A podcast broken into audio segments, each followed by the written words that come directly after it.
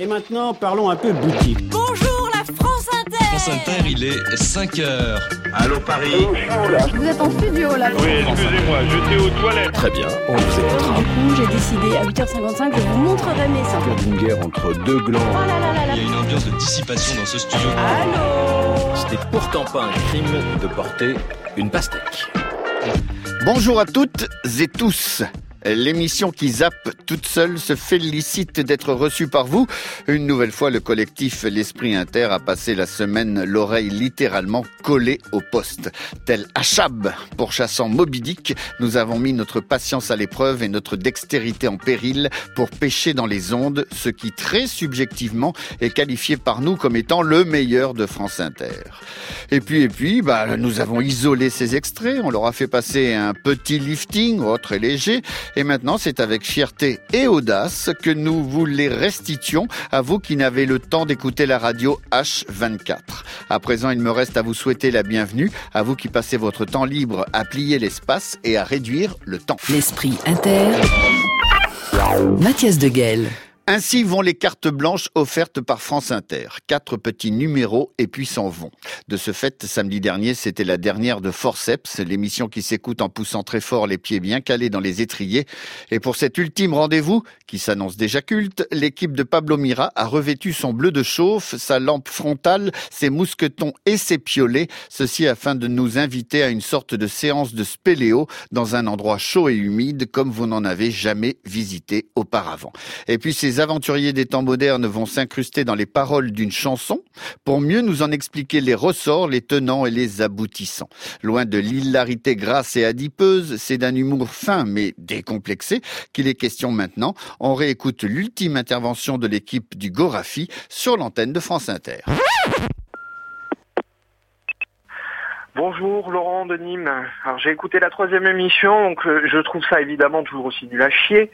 Euh, voilà, je voulais savoir si vous pouviez m'inviter dans les studios pour que je puisse vous jeter des objets au visage. Merci. France Inter. Forceps.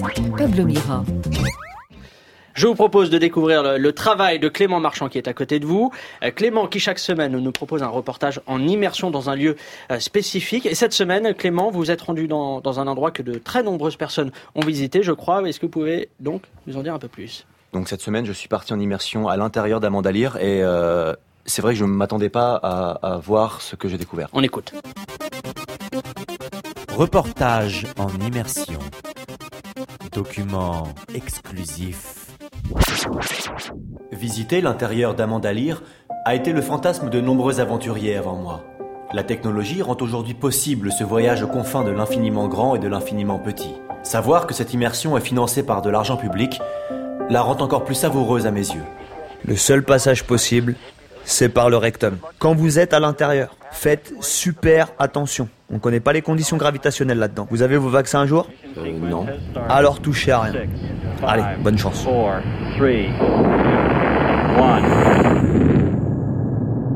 Ça y est, je suis à l'intérieur.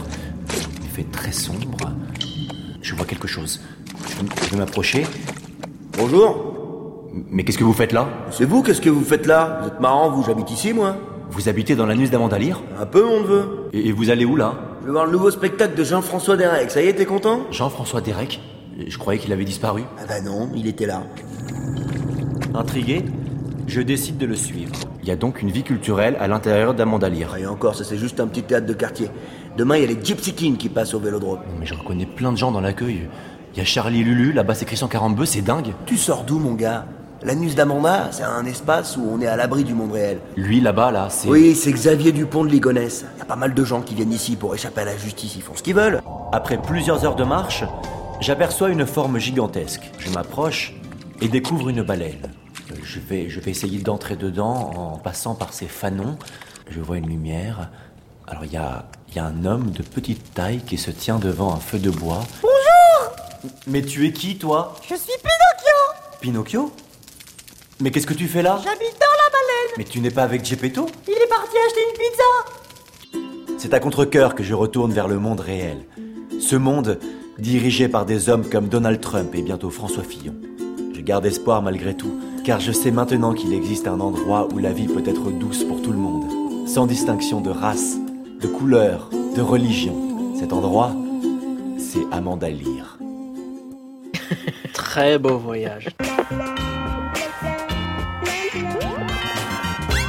Bonjour et bienvenue dans le Peuple des chansons, l'émission qui va à la rencontre des gens qui sont dans les chansons. Mohamed Couscous, quand il pète ça fait de la mousse. Mohamed il est malade, on l'emmène à l'hôpital. L'hôpital il est fermé, Mohamed il va crever. Mohamed Couscous, bonjour. Bonjour. Vous avez 37 ans, vous êtes sénateur, mais surtout, surtout, lorsque vous pétez, cela fait de la mousse. Tout à fait. Alors ça peut prêter à sourire, mais ce n'est pas une blague, c'est une vraie maladie. Maladie qui s'appelle le sarcome mousseux et qu'autrefois dans nos anciennes colonies on appelait la tourtellose.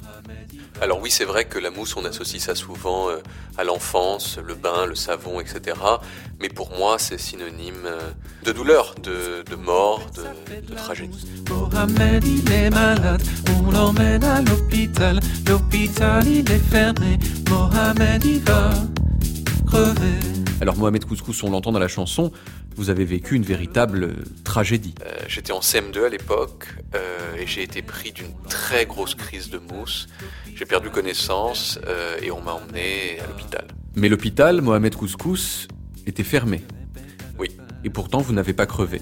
Non, j'ai été recueilli euh, in extremis par ma tante Christine, Christine Couscous, et, euh, et c'est elle qui m'a sauvé. Est-ce que selon vous, Mohamed Couscous, cette chanson ne fait pas tout de même un petit peu le jeu du Front National? Non, non, au contraire, je pense qu'elle a le mérite d'être franche. Euh, elle dit qu'il y a un vrai problème de santé publique dans ce pays, une vraie désertification médicale, si vous voulez. Oui, mais alors si je peux me permettre, la chanson associe tout de même votre nom à un plat traditionnel maghrébin, ce qui est quand même... euh, Ça veut rien dire, ça veut rien dire. Si je vous dis par exemple Luigi Spaghetti, quand il jouit, il fait pipi.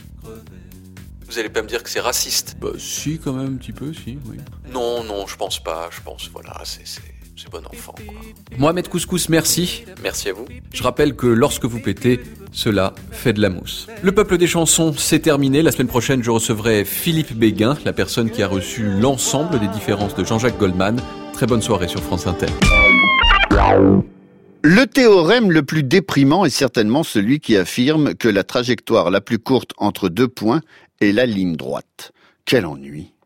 Quel ennui, alors qu'il est tentant d'emprunter des chemins de traverse. Prenez quelqu'un comme Christophe Vasseur. Le gars est fils de médecin, jeune diplômé d'une école de commerce, jusqu'au beau jour où il se retrouve directeur commercial à Hong Kong, chargé qu'il est de vendre des foulards.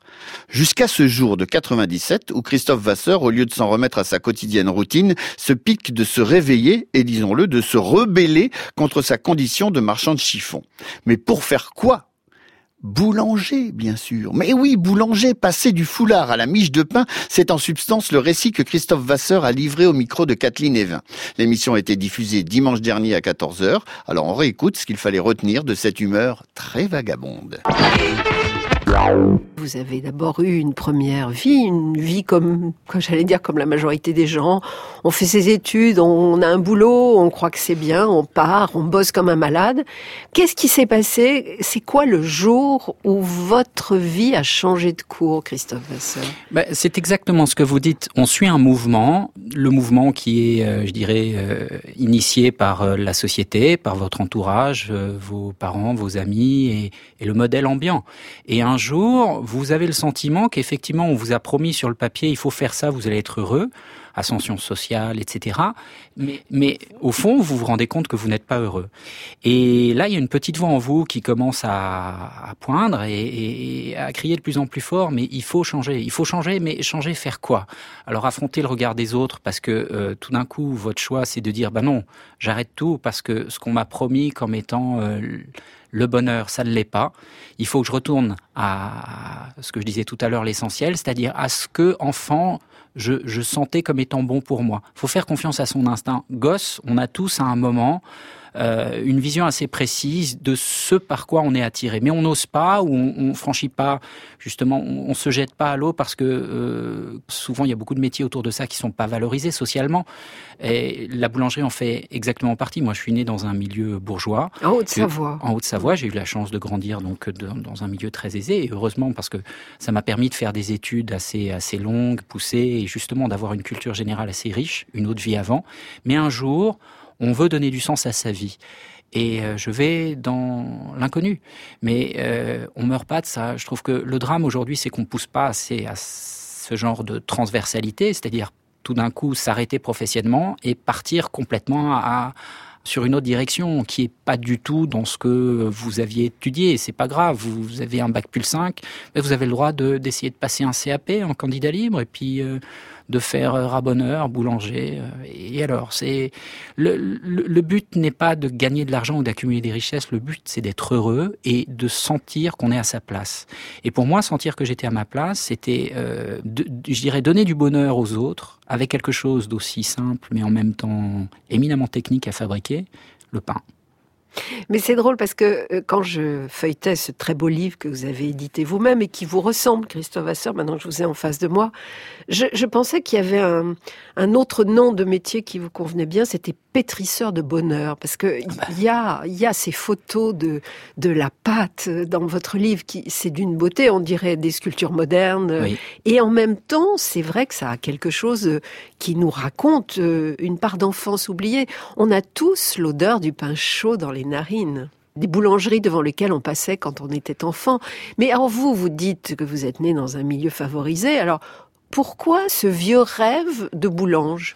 D'où il vient? Je, je, je ne saurais pas vous dire trop précisément. Ce qui est certain, c'est que depuis tout petit, j'ai associé l'univers de la bouche, la table, le repas, le, le préparer le repas, euh, le partager, à, à l'amour. J'ai baigné dans, dans, que ce soit du côté de mon père ou de ma mère, dans des familles où la cuisine était sacrée. La cuisine était un moment de convivialité très important, le repas du dimanche, et où les femmes qui, euh, enfants, me gardaient, étaient des, des, femmes qui, pour m'exprimer, je pense, leur amour, cuisinaient. Alors, elles me couvraient de, de gâteaux. euh, mes parents terminèrent leurs études de médecine à Strasbourg. Et, je garde, euh, j'ai 46 ans plus tard, des souvenirs émus du Kouglof, des dents de loup. Et, et euh, je pense que j'ai dû associer très tôt cette idée de cuisiner égale aimer les gens, ou en tout cas montrer aux gens que vous les aimez. Question. Mais de qui parle l'ESCOP Après une recherche rapide, il est avéré que l'histoire retient quatre David Palmer. Il y a le président de la République des US dans la série 24 heures chrono. Il y a ce joueur australien de squash. Il y a un anthropologue canadien. Et enfin, un joueur de baseball américain. En gros, faites votre choix. L'ESCOP chante l'un des quatre David Palmer et c'est en playlist sur France Inter. Il ressemble à Pierre Clémenti, marche comme une panthère noire. Se déplace comme au ralenti, puis s'écroule sur un coup. En masquant sa dyslexie dans la lumière bleutée du soir. Il te parle, il te sourit à la manière d'une superstar. David Palmer, David Palmer,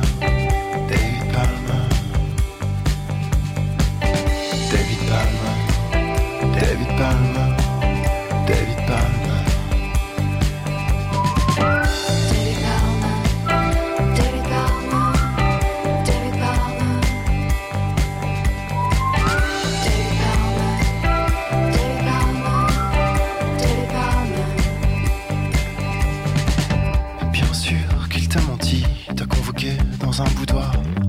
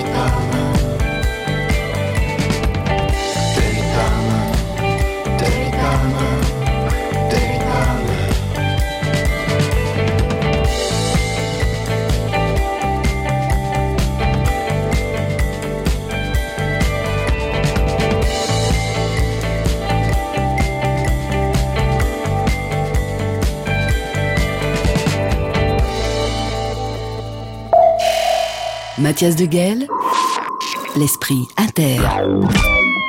Daniel Morin a des idées fixes qui virent au cauchemar. Et parmi ses délires obsessionnels, il en est un qui le hante plus qu'à mon tour, à savoir le calendrier de François Hollande. Que diable va fiche le président pendant les cinq mois à venir? Et autre question qui parasite les nuits de Morin, Hollande va-t-il enfin en profiter pour... euh, enfin, vous, savez bien. Va-t-il saisir l'occasion pour... euh, pour, euh, pour être de gauche, quoi. Mhm. L'occasion est unique, elle ne se représentera pas de sitôt. Être de gauche pendant cinq mois, ça devrait être faisable. Ensuite, bon, ni vu ni connu, farniente. Bon, loin de moi l'idée de spoiler ce qui arrive, mais disons simplement que l'aide de camp Daniel Morin s'est dévoué et qu'il a imaginé une fin de règne flamboyante pour celui qui a une seule couleur préférée, le terne. L'humoriste qui tient ses promesses vous réveille tous les jours à 6h55 et vous accompagne le dimanche dans l'Esprit Inter. Daniel Morin. Oui. Un seul mot d'ordre ce matin pour vous. On s'en fout, on bousille tout. Oh, Eric, quand votre côté punk chien refait surface, j'en ai des frissons. Un mélange d'excitation et de fascination me parcourt les chines. C'est déroutant. Il n'en est pas moins vrai que vous avez raison. Oui, on peut se poser la question du reste de l'agenda présidentiel de François Hollande, qui s'est déclaré non candidat à sa propre succession. Il a cinq mois devant lui pour glandouiller François. Va-t-il en profiter pour savonner la planche à son successeur à l'Élysée? La morale républicaine voudrait que non, mais la nature humaine voudrait que oui. Bye. France Inter Flash spécial, on vient de l'apprendre, François Hollande a décidé de venir à bout du chômage avant la fin de son mandat. Pour ce faire, le président vient d'ordonner par décret l'embauche de 6 millions de fonctionnaires en CDD sur 5 ans.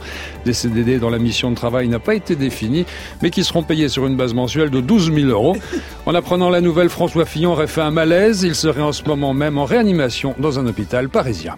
Ah bah c'est ce qu'on appelle le petit coup de pied de l'âne, hein, le petit coup en douce, en traître, qui surprend et surtout qui fait mal. Et ce n'est peut-être pas fini. France Inter Flash spécial, on vient de l'apprendre, François Hollande, dans un souci de défense des droits de l'homme, a décidé de faire immédiatement régulariser tous les sans-papiers présents sur notre territoire. Une régularisation accompagnée d'une prime mensuelle de 7000 euros, plus un logement social. En apprenant la nouvelle, François Fillon a fait un léger AVC à François Fillon dans la chambre d'hôpital et voisine de celle de Marine Le Pen, qui en apprenant les dernières mesures pro sans-papiers, a fait à son tour un malaise vagal. Ah bah quand t'as le pouvoir, c'est trop drôle de faire tout et n'importe quoi. Surtout, surtout quand tu sais que tu vas partir. France Inter Flash spécial, on vient de l'apprendre, François Hollande, dans un souci de fierté nationale, vient d'envoyer deux télégrammes. Le premier à Donald Trump qui dit, je cite, Plutôt crever que de faire des affaires avec toi, gros rouquin, la France te méprise, sale facho, si ça te défrise, le pays va te déclarer la guerre en juin prochain. Second télégramme à Vladimir Poutine qui dit, je cite, Je te préviens, petite tapette du Bolchoï, si tu crois impressionner la France, tu te mets la Kalachnikov dans l'œil, espèce de blaireau sibérien. Si ça te plaît pas, la France va te déclarer la guerre en juin prochain. Suite à ces deux télégrammes, on apprend que la Russie et les États-Unis se seraient rapprochés pour envisager des frappes communes sur la France d'ici six mois. De son côté, on ne sait pas comment il l'a appris dans son coma, mais François Fillon aurait développé une gangrène des sourcils. Enfin, mesures courageuses, diront certains. La grande question est maintenant, comment ne pas passer des mesures courageuses justement aux mesures folles? France Inter Flash spécial. On vient de l'apprendre dans un souci de préservation d'excellence de l'info de gauche après son départ. François Hollande vient de nommer par ordonnance présidentielle celui qu'on surnomme le Pierre Mendès France de l'actu, le Jean Jaurès de l'info, le Jean-Luc Mélenchon de l'interview, Patrick Jérôme Cahuzac qui à 8h20 recevra Dany Le Rouge pour parler crème brûlée et eczéma. Non mais ça va pas. Tiens, si j'ouvrais une page copinage. Bon, vous le savez, Eva Bester est l'animatrice qui vous présente ses remèdes à la mélancolie tous les dimanches à 10h sur France Inter. En revanche, ce que vous ignorez peut-être, c'est qu'Eva vous a concocté un livre, un livre inspiré de ses émissions. L'ouvrage s'intitule également Remède à la mélancolie et il est sous-titré Film, chanson, livre, la consolation par les arts. C'est une coédition France Inter et ne pas l'acheter pour Noël risque de rendre votre entourage très triste, voire très mélancolique, ce qui serait paradoxal, avouez-le. Dimanche dernier, Eva Bester recevait la réalisatrice du film Planétarium, Rebecca Zlotowski, entre voyage en enfance et contemplation en adulte. C'est à une balade revigorante à laquelle vous étiez convié dimanche dernier et à laquelle je vous réinvite maintenant dans l'Esprit Inter. Alors, je dois commencer par ce qui fâche. Quel rapport entretenez-vous avec la mélancolie? J'ai l'impression que la, la mélancolie, c'est dans mon ADN. Alors, euh, c'est comme une maison d'enfance, et comme une maison d'enfance, quelque chose qui appartient du coup un petit peu euh, dans le passé, et puis qui peut se réactiver de manière euh, très rapide, euh, très fréquente. Alors, je mets sous le mot mélancolie, et je vais pas revenir aux trucs littéraires et puis euh, médicaux et tout ça. Moi, je mets un petit peu tout ce qui est angoissant, tout ce qui est de l'ordre du bad trip, tout ce qui est de l'ordre de la nostalgie, de la, tristesse, de la souffrance aussi si bien que ça voilà j'ai l'impression que c'est comme un, pays que j'ai beaucoup beaucoup visité quand j'étais enfant euh, à l'adolescence évidemment et que je réactive quand on commence à s'aimer un petit peu trop il vous arrive de vous aimer trop? Bravo. Dans les moments de mélancolie, c'est des moments où on regarde un petit peu son visage euh, attristé, quoi. Des moments où on, se- plaît un peu, c'est vraiment tristesse au beau visage, quoi. Des moments où on aime se regarder triste, où on aime, se- on aime so- ses propres larmes. Ça, c'est vrai que c'est des, c'est des, des états euh, propices à la mélancolie. Vous fuyez vos démons? En vous anesthésiant Alors voilà, je vais avoir un gros problème avec l'émission, c'est que je n'ai jamais fait de psychanalyse. Bah, c'est le moment. Et voilà, alors j'ai l'impression. Vous, vous pouvez faire une Est-ce que ça réponse commence simple. comme ça normalement? Est-ce que je fuis mes démons? Oui. En tous les cas, euh, j'ai pas, j'ai pas envie de commercer avec eux toute ma vie, quoi. Ça Ouais, dans le divertissement, par Oui, exemple. En tous les cas, dans le divertissement, ça c'est certain. Je n'ai jamais fait mystère du mépris que m'inspirait la devise d'Auguste Gusto Tout le monde peut cuisiner. Mais ce n'est qu'aujourd'hui que je comprends vraiment ce qu'il voulait dire. Tout le monde ne peut pas devenir un grand artiste, mais un grand artiste peut surgir n'importe où. C'est l'article du critique gastronomique Anton Ego à la fin du film d'animation sorti en 2007, Ratatouille de Brad Bird, initialement un projet de Yann Pinkava pour les studios Pixar. Et ben, je suis bouleversée par le film que j'ai découvert trop tardivement. Alors, je pensais pas un jour de ma vie aller vraiment euh, vanter, louer euh, les mérites de ce film-là, mais je trouve que le film est bouleversant sur euh, sentiment d'imposture. Euh, Linguini, c'est le, chef euh, qui est un, type totalement euh, clumsy, maladroit, euh, un peu dadais et qui se retrouve à, s'arroger le, le talent de, ce, petit rat. J'adore même l'idée que, le, film soit peut-être totalement parti d'un délire lexical. On va dire que la ratatouille s'est fait par des rats. Eh bien, le rat va devenir un chef. Alors, c'est formidable de poésie, d'inventivité. C'est que quand même, le cœur du film, c'est tout le monde peut devenir euh, un artiste et il s'agit pas uniquement d'avoir d'un côté les élites et de l'autre euh, le peuple. Alors il s'agit pas d'être minou droué et de dire à des enfants de 5-6 ans ou à des rats vous pouvez devenir, mais il y a un message comme ça que je trouve assez, assez émouvant. Tu n'as pas mérité le mal que je t'ai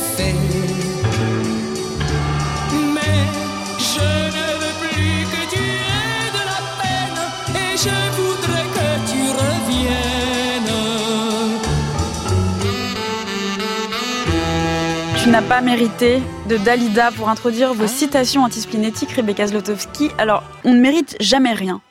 Alors que ce soit positif ou négatif. Alors ça, c'est la, la, la, la grande philosophe de la deuxième partie du XXe siècle, Catherine Deneuve, qui a dit on ne mérite jamais rien. Et j'étais euh, ouais bouleversée par cette phrase. Je la trouve d'une justesse insensée, surtout quand on a le parcours de Catherine Deneuve. Alors c'est plus facile quand on est, quand on a réussi de dire on ne mérite jamais rien lorsqu'on a losé toute sa vie et qu'on a été une qu'on est passé d'échec en échec où ça doit être un petit peu ça doit coûter davantage de le dire. Est-ce que vous acceptez en fait l'idée que le, le monde soit euh, foncièrement injuste et que la notion de, de justice soit une invention humaine finalement? Oui, je pense que c'est une construction sociale. Oui. Euh, Il y a une euh, oui oui. Vous ne vous dites Réponse, jamais. oui. Réponse, alors oui, qui nous emmènerait dans de la mélancolie, je pense cette conversation. Parfaitement, mais allons-y. Ou alors laissez-moi toute seule dedans, mais s'il vous plaît, restez un peu avec moi. Si par exemple, je sais pas, quelqu'un comme ça, euh, au quotidien, vous croisez quelqu'un et puis il est très agressif avec vous sans raison et ça vous énerve, vous vous dites pas, non mais j'ai pas mérité ça quand même, enfin je comprends pas. Vous vous dites Non. non, on ne mérite jamais rien, c'est comme ça. Ah oui. Il n'y a Non, pas non, de justice immanente. Parce que l'autre l'autre phrase que je- que j'avais en tête, c'était rien de médu. C'est que ça, c'est quelque chose. Mais ça m'aide de le, de le formuler comme ça. C'est pas un état des lieux sombre, triste et, et catatonique de l'existence. Ce serait plutôt de se dire, c'est formidable, rien ne nous est dû, on ne mérite jamais rien. Si bien que dès qu'on obtient quelque chose, ou dès qu'on rencontre quelque chose d'un peu merveilleux, ou dès qu'on, qu'on- même une rencontre tout court, qui est quand même euh, l'événement le plus grand qui puisse nous arriver, bah, on en est très très très heureux. Ça C'est un cadeau, un bonus, tout est bonus. oui, c'est de la jouissance pure. C'est du plaisir pur. Ça scintille, c'est très, agréable. Et donc, on le vit comme un, en tous les cas, moi, je le vis comme des preuves de, la, enfin, bref, il faut, il faut continuer à être optimiste pour ça.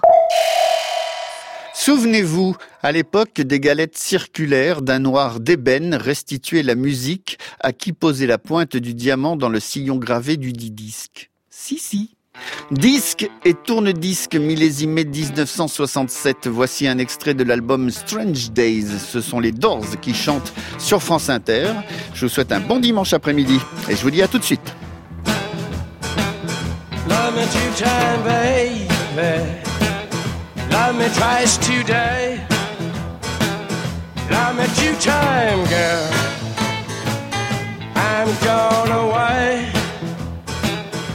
Love me two time, girl. One for tomorrow, one just for today. Love me two times, I'm gone away.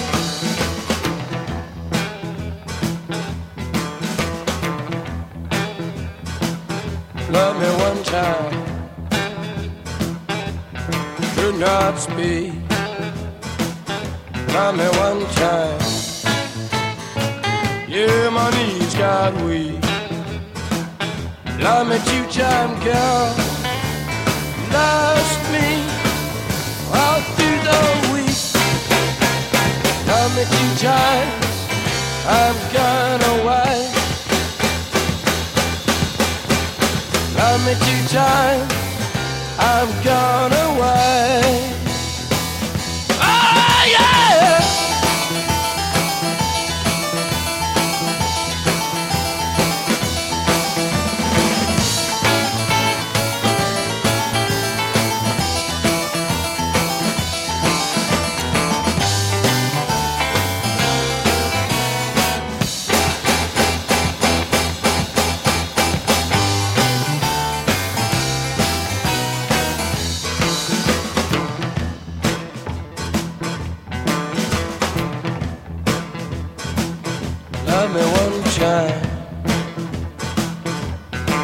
Not speak.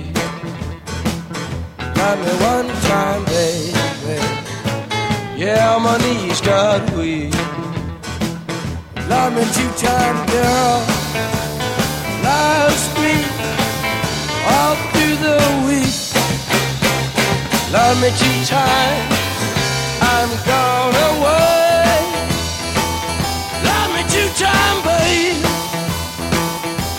me twice today. Love me two time, babe.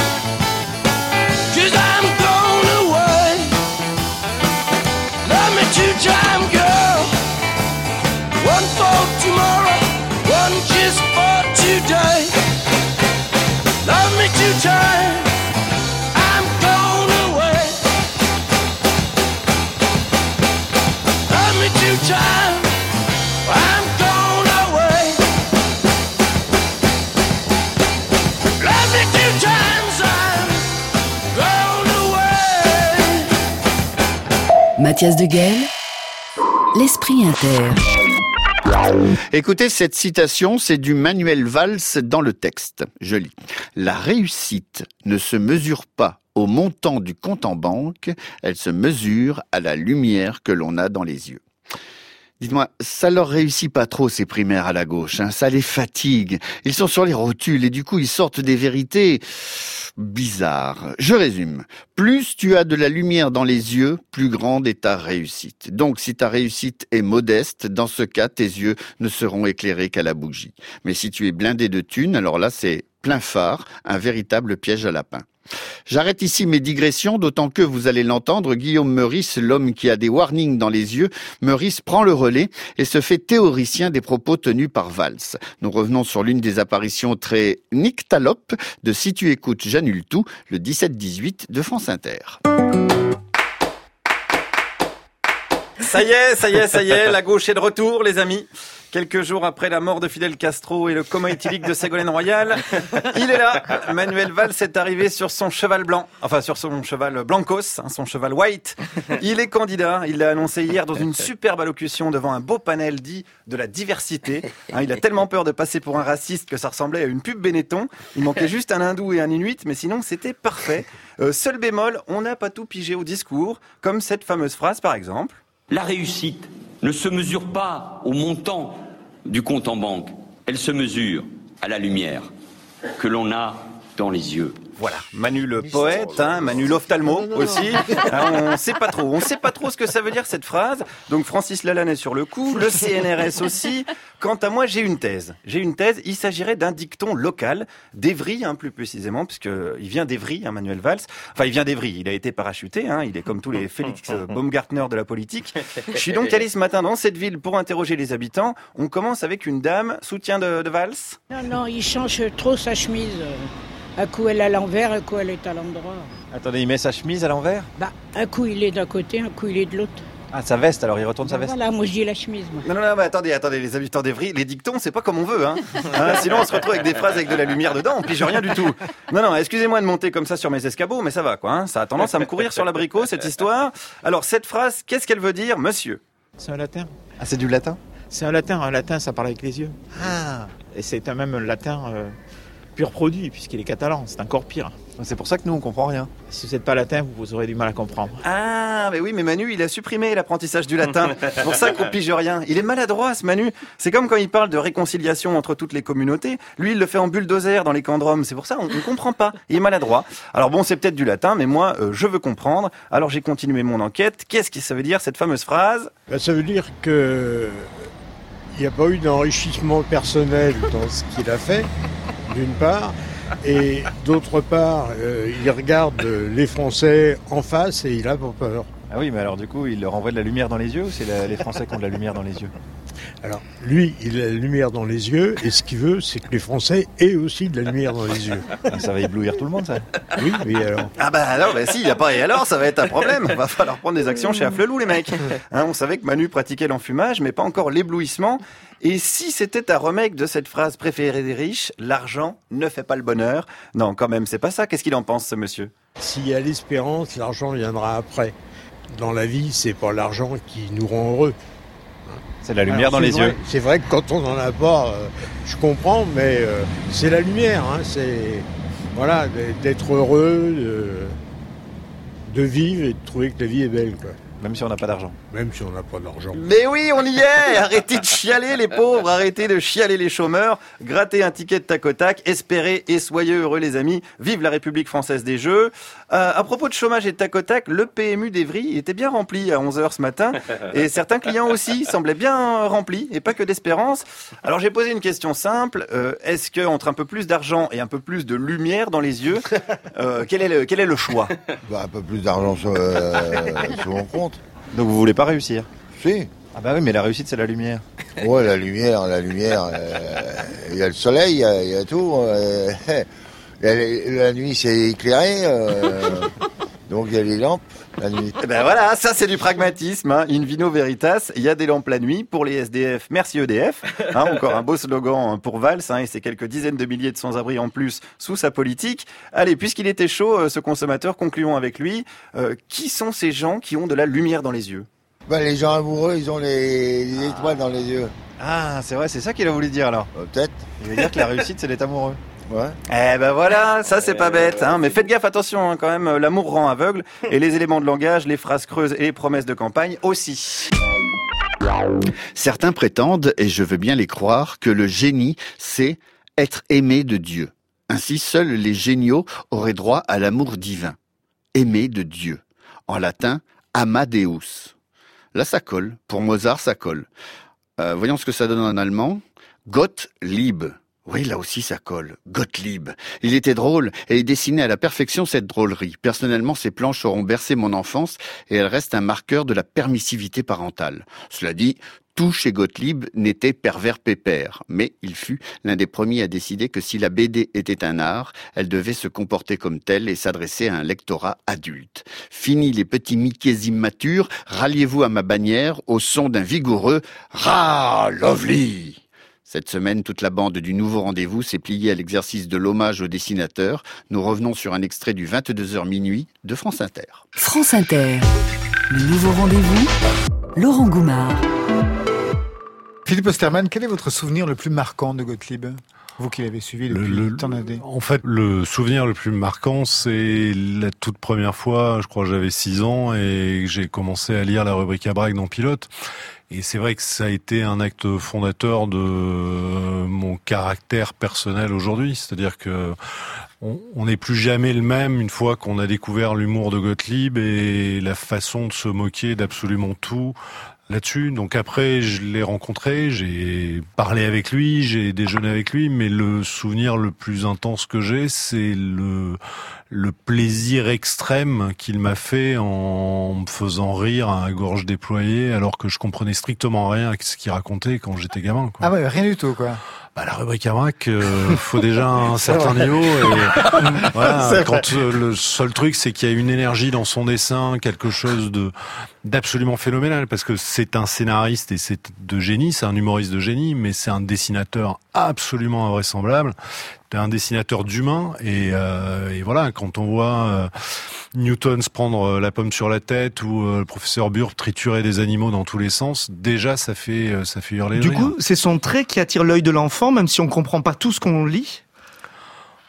Pour moi, en tout cas, dans mon expérience personnelle, oui, tout à fait. C'est le trait de Marcel euh, Gottlieb, c'est un, c'est, c'est un bijou, c'est magique. Les quand on, enfin, j'espère que vous avez eu la chance d'aller au Mage euh, lors de l'exposition. Mm.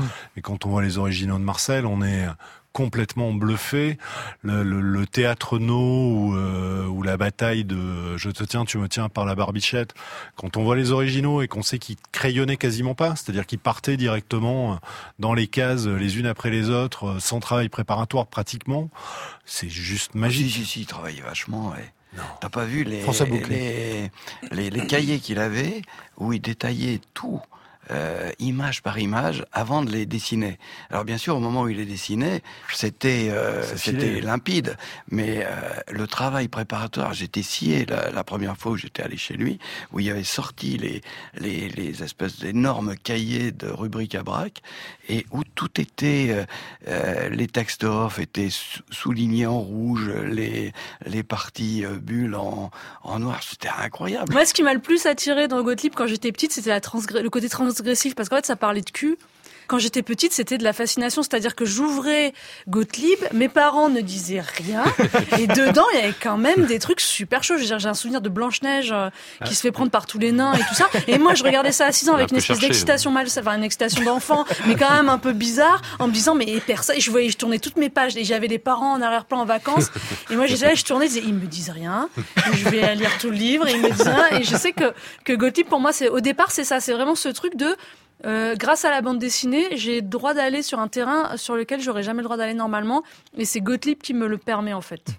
Quel type d'homme était-il, Yann Lindingre C'était, c'était un, un, petit bonhomme. D'ailleurs, il l'écrit dans ses mémoires, mais il aimait pas les conflits, il aimait pas. Euh, c'était pas un homme de poigne. C'est pour ça qu'il avait pris son copain d'enfance, euh, Jacques Diamant, pour euh, diriger le journal. Voilà. Et lui restait en deuxième rideau avec son regard artistique. Donc c'était quelqu'un de très cultivé, de très sensible. Quand on se rencontrait, on, on parlait de, de, de, musique, on parlait de Frank Zappa, qu'il qui adorait. Euh, c'était quelqu'un de très curieux et de très vorace en, termes de, culture. Donc euh, c'était un type tendre et, euh, et, très humain. Voilà. Et il s'est donné les moyens de pouvoir vivre sans aller au front, sans se bagarrer comme ça contre. Enfin, c'est pas pas facile d'être un chef. Edika me disait c'est mon papa, je lui dois tout. Edika est arrivé en France, il faisait plutôt de, de l'illustration pour les enfants, des trucs très gentils. Et Gottlieb a fait des, Dika, tel un Pygmalion, une espèce de fou dingue, génial. Donc, il avait envie d'être entouré, il avait envie d'être au cœur de tout ça, mais il n'avait pas envie de jouer au chef. Donc c'est un grand humaniste et c'est pas du tout euh, un chef de meute, voilà. Ce que ce que je crois, c'est que Marcel, il y avait qu'une envie, c'était de déconner et d'avoir la liberté de déconner. Ben ça, c'est des trucs qui m'avaient euh, presque surpris parfois. Euh, on discutait de scénario et puis il disait oh, arrête, on, voilà, c'est pour déconner. Il faut qu'on déconne, on déconne. Et je pense que en fait, sa philosophie, c'était de déconner, mais en même temps aussi pour pouvoir déconner, il fallait avoir la liberté de pouvoir déconner. Et donc, il fallait euh, trouver les frontières et savoir quelles étaient les limites euh, à ne pas dépasser pour pouvoir continuer à déconner. Le plus européen des chanteurs belges est sur France Inter. On écoute Arnaud et sa chanson Soldé, déstocké, liquidé. Voici Chic et pas cher, une véritable promesse électorale.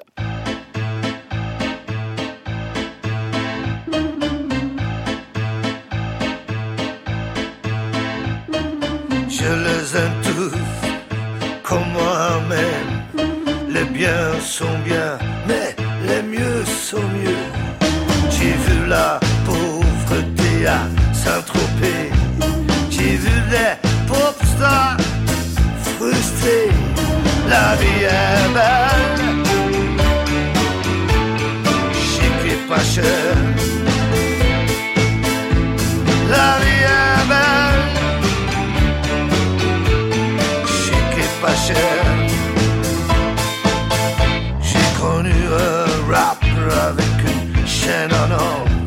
Il crie motherfucker même quand tu dors. Tout le monde cherche la vérité. Ils chantent les mêmes tubes d'été. La vie.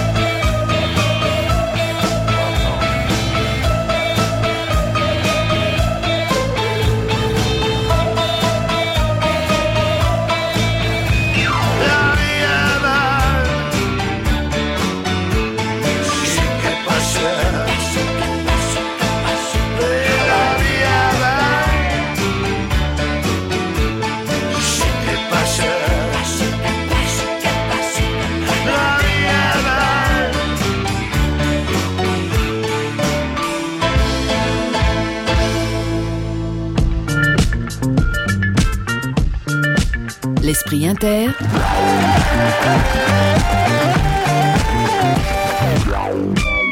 Mathias de Guel. Ce n'est pas un scoop, Augustin Trapenard mène ses interviews comme personne. Mieux que quiconque, il sait gérer les écueils du mimétisme religieux ou psychanalytique. Je m'explique. Ces interviews ne sont ni des contritions façon curé au confessionnal, ni des séances de psy. Bon, certaines fois, il vogue sur la crête de ces deux professions, notamment quand il demande ce qu'inspire le burn-out à son invité. Là, il y a dans sa voix ce petit côté médical qui fait qu'on se demande quand il va prendre la tension de son patient. Euh, je veux dire de son invité. Son invité, justement. Elle est tellement rare que chacune de ses apparitions est en soi un événement. Cette semaine, Mister Augustin recevait Isabelle Adjani et le docteur Trapenard était aux anges. Retour sur un des numéros de Boomerang, le magazine qui s'appelle Revient et qu'on écoute tous les matins de 9h10 à 9h40.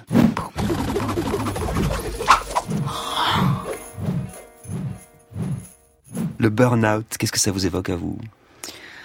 Ça m'évoque tous- ces gens qui sont amenés à, détester ce qu'ils font et à être euh, torturés dans, leur quotidien euh, sans aucune espèce euh, de scrupule au nom du profit, au nom du rendement.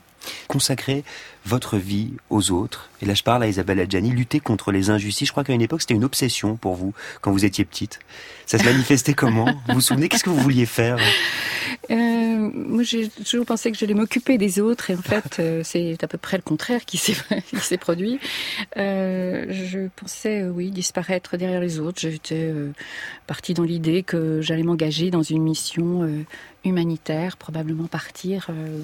L'Afrique était le continent euh, Vision. Et je, je, je me souviens, lorsque j'avais 11 ans, d'ailleurs ça m'a valu de redoubler ma sixième, j'avais organisé une, une collecte euh, pour les enfants du Biafra. Il y avait une famine absolument terrible qui sévissait euh, cette année-là. Et, euh, et j'avais, euh, donc je m'étais foutue au fond de la classe et je ramassais absolument tout ce que les élèves me ramenaient pour organiser une vente et ce qui s'est produit. J'ai ramassé une certaine somme que j'ai été apportée à, la directrice du lycée, je me souviens. Et mais c'est vrai que là, voilà, on va dire que j'étais assez concernée par le, le sort douloureux des, des peuples assez assez tôt. Oui. Et alors, comment vous expliquez que vous soyez devenue comédienne alors? Oh, Ça, c'est c'est le destin qui vous joue des tours. Hein. Le destin ne, fait pas, ne réalise pas que des choses parfaites. C'est très curieux parce que c'est, je pensais être ancrée dans la dans la réalité. C'est pour ça que j'aime retrouver aussi la réalité dans, dans la fiction. Que, et que voilà un film c'est aussi euh, une force médiatique c'est une façon d'aborder les problèmes de, de société euh, et qu'il y a toujours j'ai l'impression euh, un esprit de révolte aussi chez vous dans les rôles que vous choisissez dans les rôles que vous incarnez je me trompe?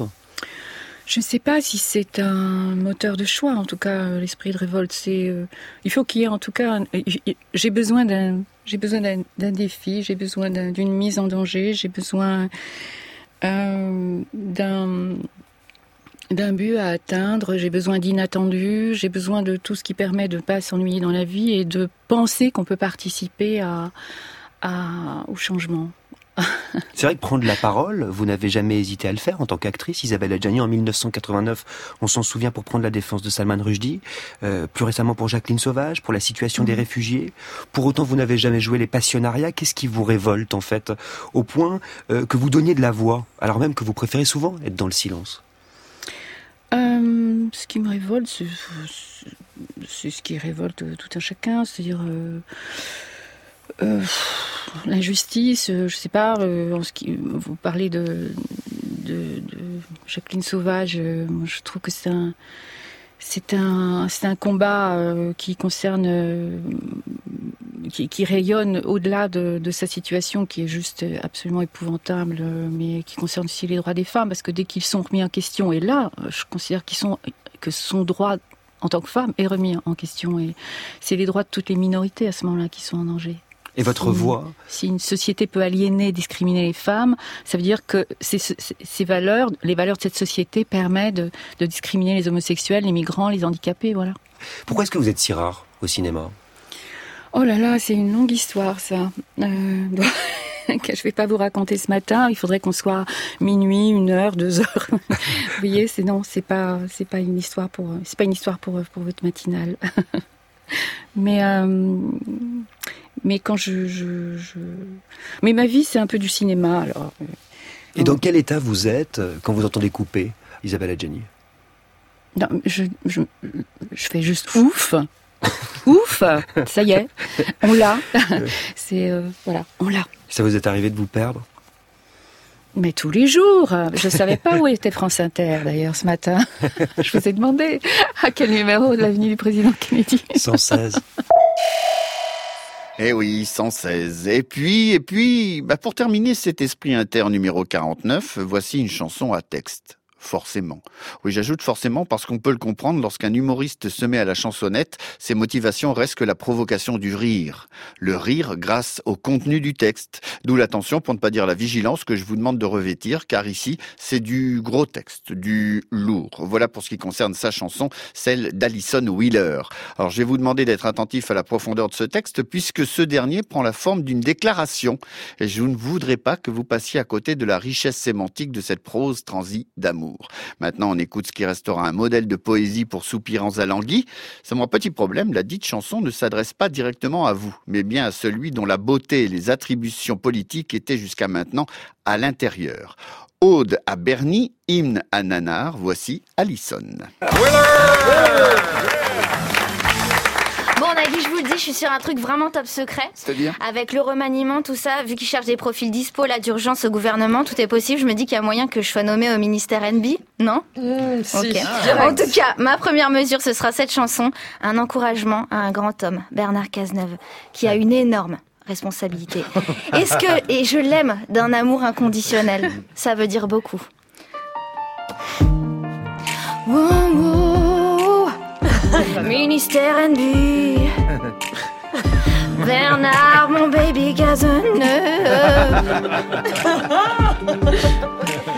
Manuel t'a refilé son poste sans préavis, au calme total.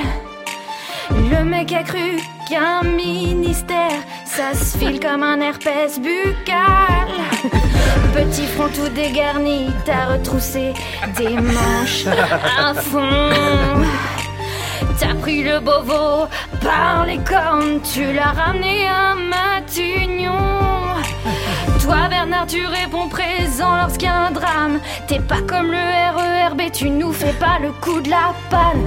T'es mon héros quand à toi je pense. J'ai le corps en état d'urgence. Car c'est sur toi Bernard que s'est posé mon cœur. Toi, mon ministre de la beauté intérieure. Tu seras pour moi comme ma reine d'Angleterre. J'adore que tu sois là, même si je sais pas à quoi tu sers. J'avoue, c'est mon style, les hommes blancs de plus de 50 ans. En plus, c'est un peu trop rare dans ce gouvernement. Je dois te dire qu'on est fiers au nom de tous les intermittents. Enfin, un mec a un gros salaire en étant figurant. J'avoue, je suis jalouse de ton obéissance. Tu rappliques illico, t'es le plan cul de la France. Mais c'est pas pour autant que tu joues les caniches. Non, t'es un saint. Bernard, viens donc entre mes muches. Je te promets que ça, on passera pas la nuit debout. Et pour me sortir ta matraque, t'auras pas besoin d'excuses, mon chou. Bernard, Bernard. Remanie-moi tout de suite. T'es mon héros quand à toi je pense. J'ai envie que tu m'assignes à résidence. Car c'est sur toi, Bernard, que s'est posé mon cœur. Toi, mon ministre de la beauté intérieure. Cœur sur toi Bernard, enfin un chauve en hommage à tous les Français qui s'arrachent les cheveux au chômage. Oh oui, prends-moi les cours pour les inverser. Je suis comme les gens qui votent Fillon, j'adore me faire avoir. Je vais te dire si l'amour aveugle mon gars. On va pas se mentir, je suis Gilbert Montagnier de toi. Je t'aime parce que tu donnes l'exemple, mon Bernard. Accepter un poste qui est juste une mise au placard. C'est gentil à toi d'être solidaire des millions de Français qui sont en galère. Mais toi, t'as la classe parce que tes indemnités, c'est un salaire à vie sans dégressivité. T'es mon héros quand à toi je pense. J'ai le corps en état d'urgence. Car c'est sur toi que s'est posé mon cœur. Toi, mon ministre de la beauté intérieure. Oh, remaniement sentimental. France Inter, Love. C'est bon ça France Inter. La bande originale.